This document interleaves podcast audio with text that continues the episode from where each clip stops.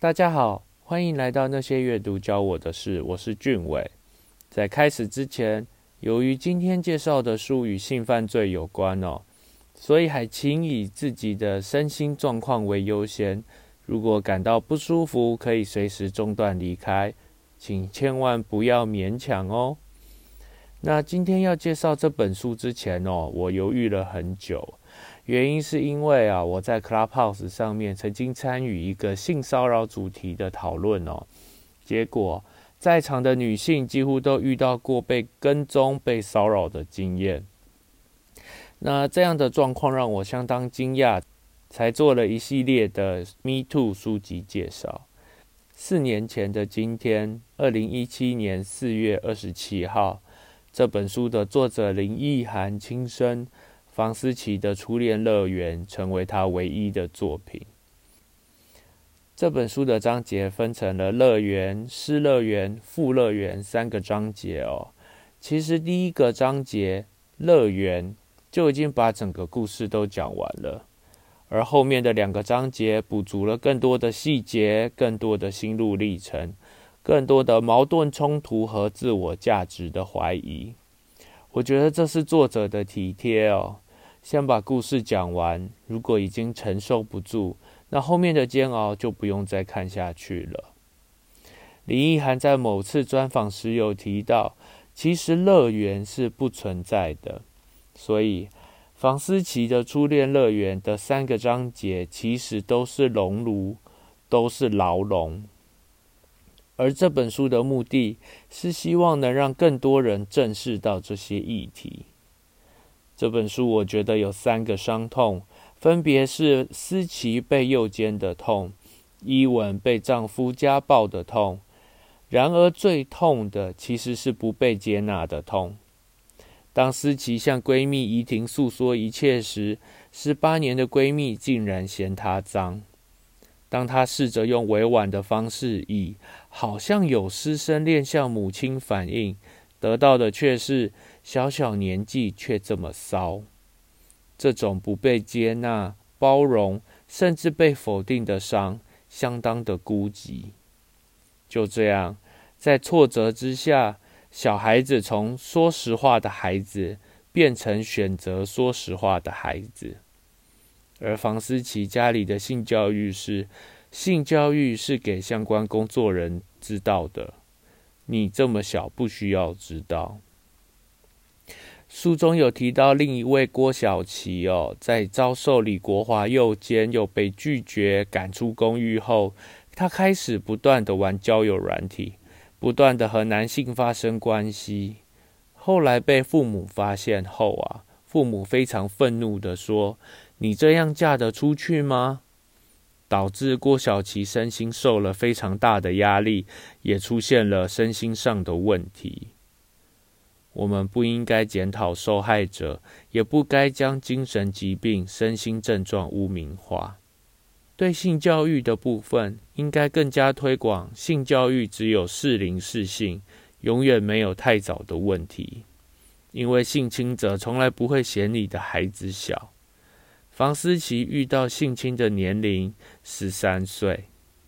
每年台湾约莫有一万人的性侵通报哦，其中六十二 percent 是十八岁以下，而性侵者是熟人的比例居高不下。这个统计是残忍的社会事实。熟人性侵跟之前介绍过的权势性侵一样，令人心寒的是社会文化的冷漠。今天想介绍这本书哦，绝对不是想再度揭开伤疤，而是想再度唤醒大众的注意。经过了这些年，我们的社会有更加注意这个议题吗？有更加注意到性自主、性骚扰、性犯罪吗？这本书分类在文学类，虽然无法确认真实性，但是我觉得其实相当适合放在社会类。这不是一本自传，而是改编自真人真事的小说。这本书反映出了相当多的社会现象，尽管书中没有任何统计数据、科学分析，却能透过文字去体会这些伤痛。身为男性哦，身为一个很少遭遇性骚扰的人来说，这本书相当的沉重。我无法想象遭遇过这样的事情该怎么跟异性相处，甚至建立亲密关系。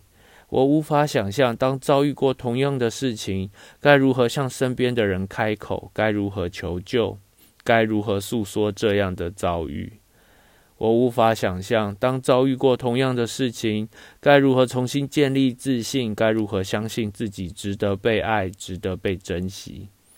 我无法想象，当遭遇过同样的事情，该如何处理创伤，该如何重新找到生活的热情，该如何找到活下去的勇气。